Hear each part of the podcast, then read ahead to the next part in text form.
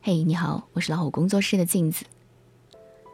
今天我们来说一说中国诗词大会第三季收官诞生的总冠军——外卖小哥。最近一直在关注这个人，终于盼来了他的好消息。四月四号，中国诗词大会第三季收官，总冠军诞生，他叫雷海为，而他的身份让很多人都感到意外，他是一个外卖小哥，就是这个平凡的外卖员。在冠亚军对决中击败了北大才子彭敏，一举夺冠。彭敏是上一届中国诗词大会的亚军，也是中国成语大会和中国汉字听写大会的双料冠军，实力超强。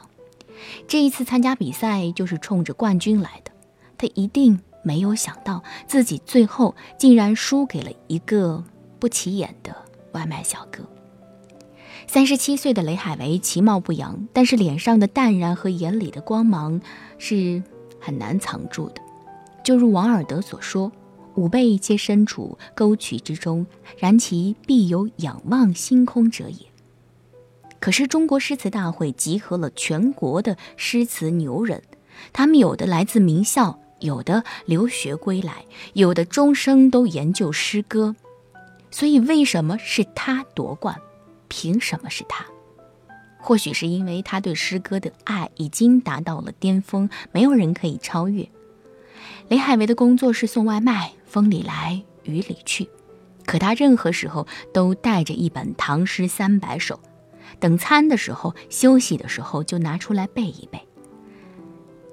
他说，一单外卖送到了，一首诗也背会了，心里会特别高兴。当他在节目里这么说的时候，所有的观众都忍不住为他鼓掌。我们好像已经很久都不再相信这句话了。有梦想，谁都了不起。他和其他的几个外卖小哥一起租住在杭州一间几十平米的三室一厅里，一个铺位只要七百块钱。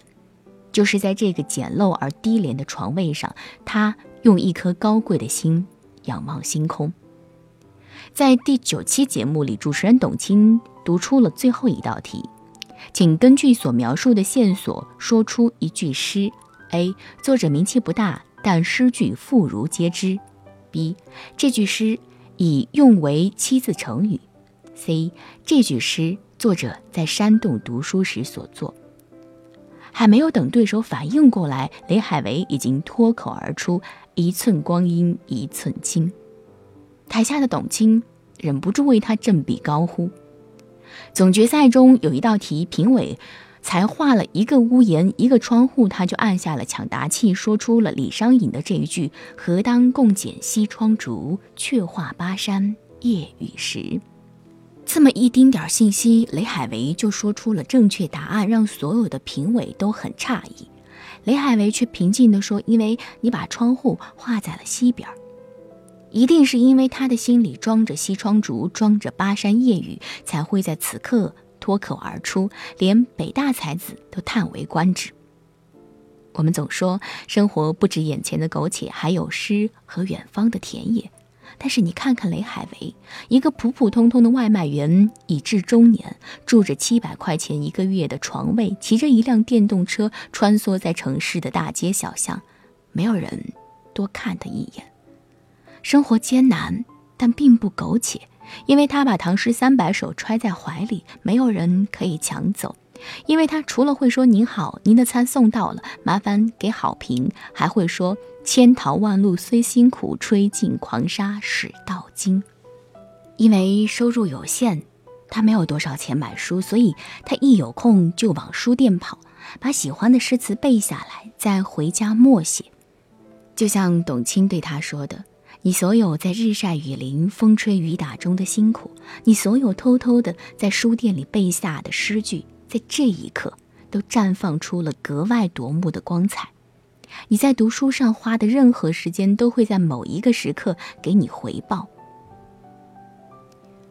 今天看到了一个短片，叫《玩手机的女人》，讲了一个普通妇女的不普通故事，改编自真人真事。她叫马慧娟，生活在农村。初中之后就无法再上学，匆匆嫁了人，日子过得很辛苦。她也逐渐变成了一个没有名字的普通妇女。在别人的眼里，她仅仅是某某的老婆，某某的妈妈。直到有一天，她获得了人生中第一部手机，从此沉迷其中无法自拔。这个疯狂玩手机的女人遭到了周围所有人的鄙视，丈夫的责怪。但是只有他自己乐在其中，因为这部手机带着他走向了文学梦。沉迷手机是因为沉迷于用手机写作。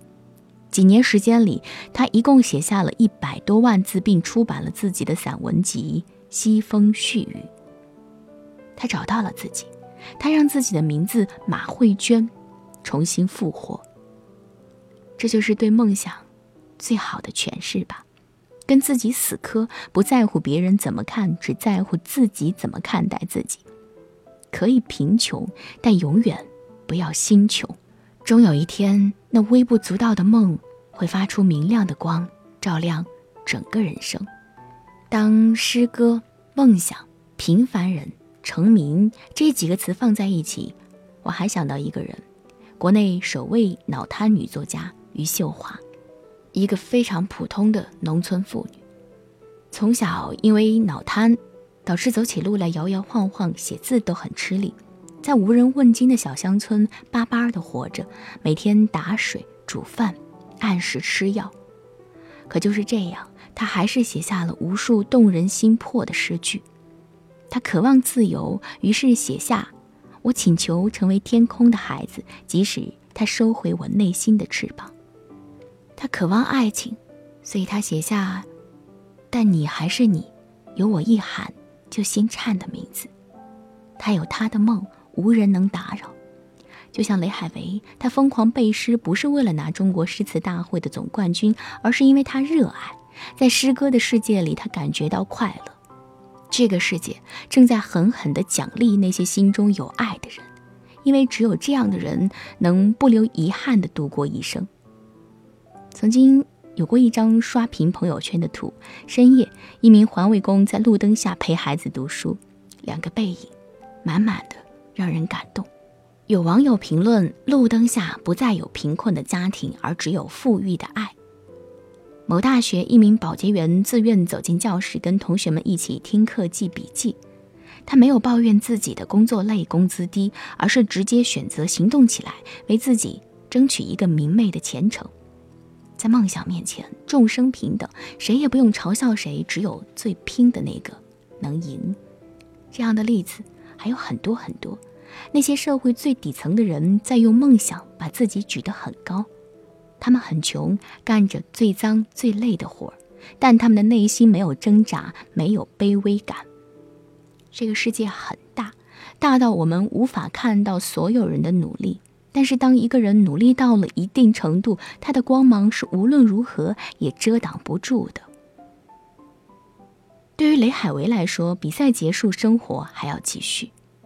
离开诗词大会领奖台的他透露，考虑到年龄问题，接下来他可能会转换职业，回家乡搞养殖。不管是在争分夺秒的送餐路上，还是在以后鸡犬相闻的养殖场，他一定还会继续守护心中的那一份热爱。十步杀一人，千里不留行。